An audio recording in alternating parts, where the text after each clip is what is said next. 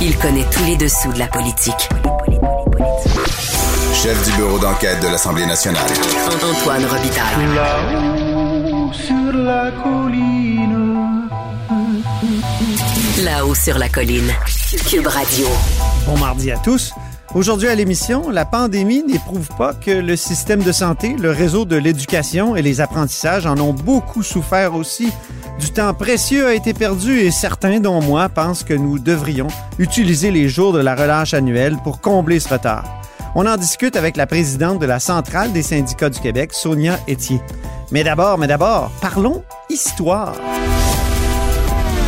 Grand philosophe, poète dans l'âme, la politique pour lui est comme un grand roman d'amour.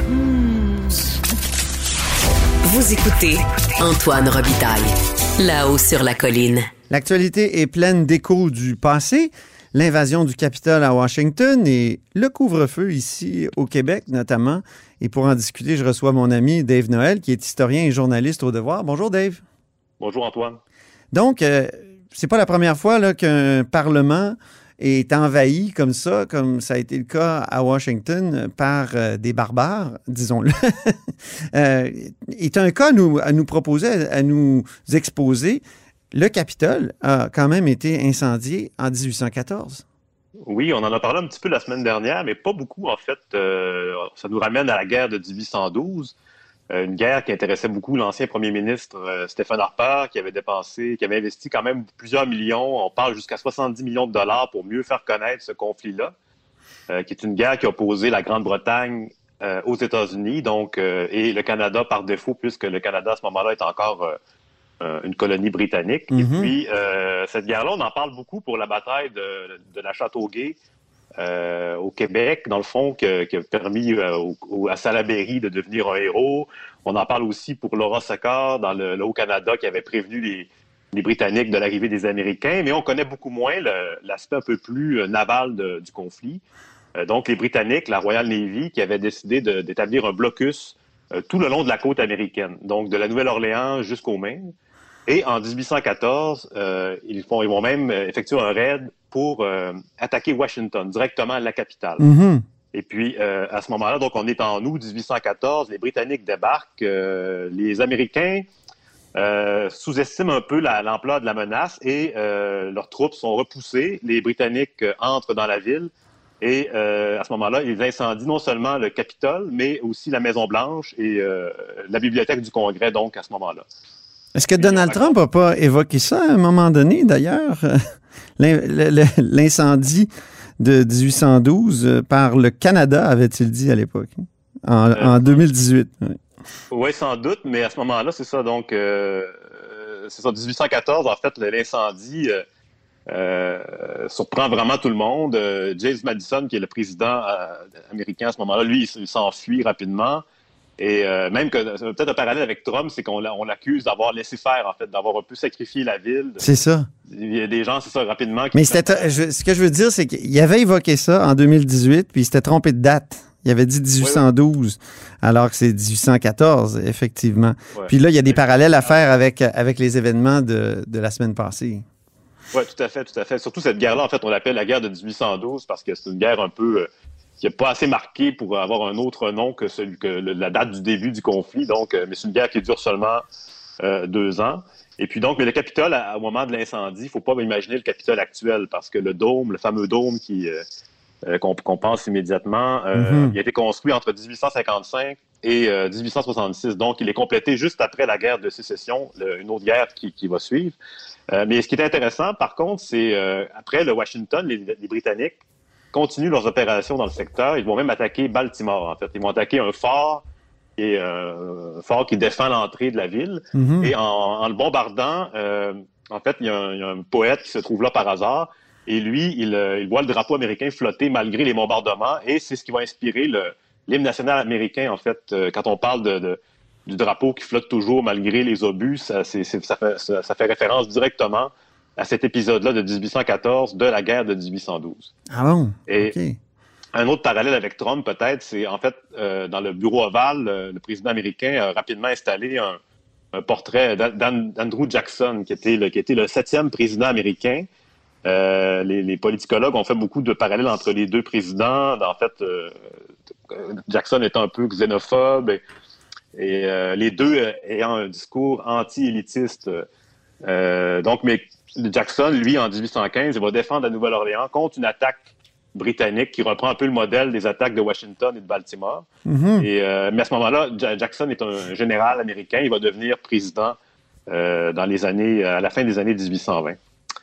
Et puis, euh, pour ce qui est, c'est ça, dans le fond, quand la semaine dernière, on parlait beaucoup de, de, du cas américain en, en disant qu'au Canada, on est un peu à l'abri de tout ça, mais euh, pas tout à fait, puisqu'on a certaines personnes qui l'ont évoqué déjà, c'est l'incendie du Parlement du Canada uni. Ben oui, Jean-François Nadeau dans le devoir euh, de, de, lundi. Oui, c'est ça. Donc, euh, en 1849, le Parlement du Canada uni, parce qu'à ce moment-là, après les rébellions patriotes, on a uni le bas et le haut Canada ensemble. Donc, c'est vraiment un groupe de, de conservateurs anglophones qui décident d'incendier le Parlement euh, en raison d'une loi d'amnistie qui visait les, euh, victimes des répressions militaires de, des rébellions patriotes. Donc, euh, ces gens-là se présentent au Parlement et donc ils, ils l'entrent à l'intérieur et le feu mettent le feu à, l'endroit. Et on a beaucoup parlé en fait des, ça, des 25 000 livres et documents qui ont été détruits dans cet incendie-là. Dont plusieurs documents qui remontaient à l'histoire de la Nouvelle-France, donc des, documents qu'on a perdus à tout jamais. Épouvantable, puis, ça. Oui, c'est ça, c'est vraiment, c'est encore, c'est ça, c'est un autre, un autre niveau que ce qu'on a vu à Washington, parce que là-bas, les gens sont rentrés, mais ça s'est ça s'est terminé là. Heureusement qu'ils prenaient des selfies, comme a dit Jean-François Nadeau. Oui, c'est ça. 1849, malheureusement. Il était occupé à se prendre en photo. Heureusement, ils n'ont pas mis le feu. ils n'ont pas mis le feu à l'endroit. Oui, puis le site, en fait, à Montréal, a été fouillé euh, dans les années 2010. On a trouvé 700 000 objets, des, des, des, des livres calcinés, des, vieilles paires de lunettes. Et euh, donc, c'est ça. Puis la conséquence de 1849 pour Montréal, c'est que la capitale va quitter la ville pour aller Toronto, à Toronto, Québec, euh, puis Ottawa. Donc, c'est vraiment... C'est vraiment une capitale on... sans domicile fixe au 19e siècle. Là. Oui, c'est ça. La, la, la, capitale se promène. Mais Montréal, évidemment, à partir de ce moment-là, on va décider de, de l'installer, d'installer la capitale dans une ville plus tranquille. Donc, euh, à ce moment-là, donc euh, Québec puis Ottawa.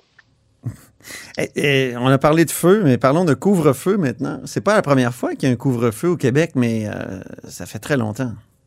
Oui, c'est ça. En fait, la semaine dernière, on a beaucoup parlé de, du précédent de la crise d'octobre. Euh, L'historien Louis Fournier est intervenu pour rappeler que c'était une fake news. En fait, il n'y a pas eu de couvre-feu en 1970 euh, pendant les mesures de guerre. C'est une disposition qui existait, mais elle n'a pas été appliquée.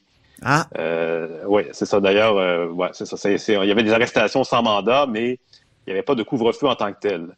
Donc, il fallait pas nécessairement rentrer chez soi le soir partout au Québec. Mais est-ce que c'est déjà arrivé dans l'histoire où il a fallu rentrer chez soi et se terrer, se, se claquemurer à partir d'une certaine heure? Euh, oui, ben, on peut remonter assez loin, en fait, au, au 18e siècle, en 1759. Euh, pendant le siège de Québec euh, par le général Wolfe, euh, le commandant de la garnison de Québec fait fermer les portes de la ville. Donc, les gens qui se présentent à la tombée de la nuit devant la ville, la porte est fermée, doivent attendre jusqu'au lendemain matin pour pouvoir entrer. Et puis, quand les, les Britanniques s'emparent de la ville à l'automne, en fait, ils s'installent à l'automne 1759, on instaure vraiment un couvre-feu. dans le fond, les gens doivent rentrer chez eux à la nuit et fermer leur lumière après 21 heures. Et ça, mm -hmm. c'est une mesure qui vise essentiellement les, les voleurs, en fait, parce qu'on craignait beaucoup le, le, le pillage. Et euh, donc, c'est vraiment associé à ça. Pour, pour ce qui est d'un autre exemple, si on a la grippe espagnole, il y a eu une forme de couvre-feu, mais c'était pas vraiment... Un, un, il n'y avait pas d'heure fixe pour rentrer à la maison. C'est seulement qu'on demandait aux gens de... de, de en fait, les, les, églises étaient fermées, les cinémas, les magasins, donc euh, il, y avait, ça, il y avait cette mesure-là, mais qui n'était pas tout à fait un couvre-feu. Et comme on était à la fin de la guerre mondiale, la Première Guerre mondiale, il y avait beaucoup de militaires dans, dans la ville qui cherchaient de, déjà des conscrits. Mm -hmm. C'était à l'époque de la conscription, donc il y avait beaucoup de, de, de forces de l'ordre disponibles pour euh, veiller à ce que les gens ne, ne se rassemblent pas. Et euh, un exemple plus récent, c'est euh, les exercices de blackout de la, de la, Seconde Guerre mondiale. À l'époque, ah oui. on parlait, on parlait pas de blackout, mais tu vois, mais ça, Antoine, on parlait plutôt de l'obscurcissement, euh, qui était le terme français employé. Euh, c'était une forme de, de, de défense passive. Euh, en fait, au son des sirènes, les gens devaient entrer chez eux, les piétons devaient entrer dans le premier dépanneur euh, euh, disponible. Et à ce moment-là, on fermait les lumières jusqu'à temps qu'une deuxième sirène signale la fin de l'exercice.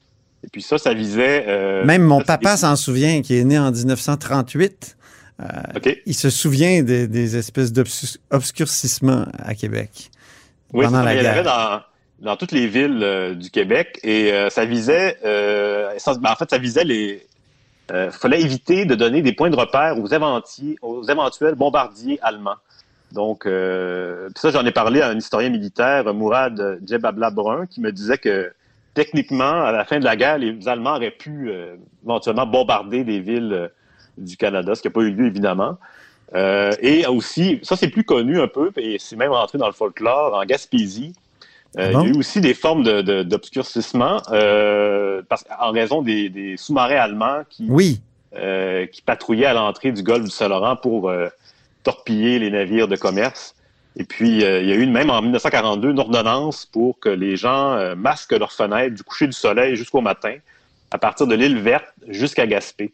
Donc, euh, c'était une mesure assez plus, rigide. Il y avait des, barrages routiers, mais c'était surtout pour contrôler la présence d'étrangers. On, craignait, on craignait beaucoup les espions allemands. Mm-hmm. Et d'ailleurs, il y en a un qui est débarqué aussi pendant la guerre, donc c'était quand même une, c'est un risque beaucoup plus réel que les, les bombardements allemands. Et puis un dernier, euh, dernier exemple que je vais donner, c'est un couvre-feu générationnel. Ah bon? Qu'il y a eu à, Montréal, oui, en 1942. C'était pour les enfants de moins de 14 ans. Euh, ceux qui n'ont pas de cours du soir, ils devaient être accompagnés de leurs parents euh, s'ils sortaient entre 9h et 5h du matin. Pourquoi? en fait, c'était vraiment pour des, des, raisons de, de bonne mœurs publiques. donc, c'est pour éviter que la jeunesse se erre dans les rues comme ça sans raison. Et puis, dans, dans une, brève que j'ai retrouvée dans le, dans le devoir de l'époque, on disait que les errants et les récalcitrants trouvés dans la rue seront reconduits à leurs parents et les récidivistes seront remis à la cour des jeunes délinquants. Donc, euh, c'était vraiment une, comment dire, une loi qui a été appuyée par le clergé, une mesure, pas une loi, mais une directive qui a été appuyée par, euh, par le clergé à l'époque. Très bien. Ben, merci beaucoup, Dave Noël, euh, historien et journaliste au devoir. Merci Antoine. Merci pour ce, cette chronique rétroviseur. On pourrait l'appeler comme ça.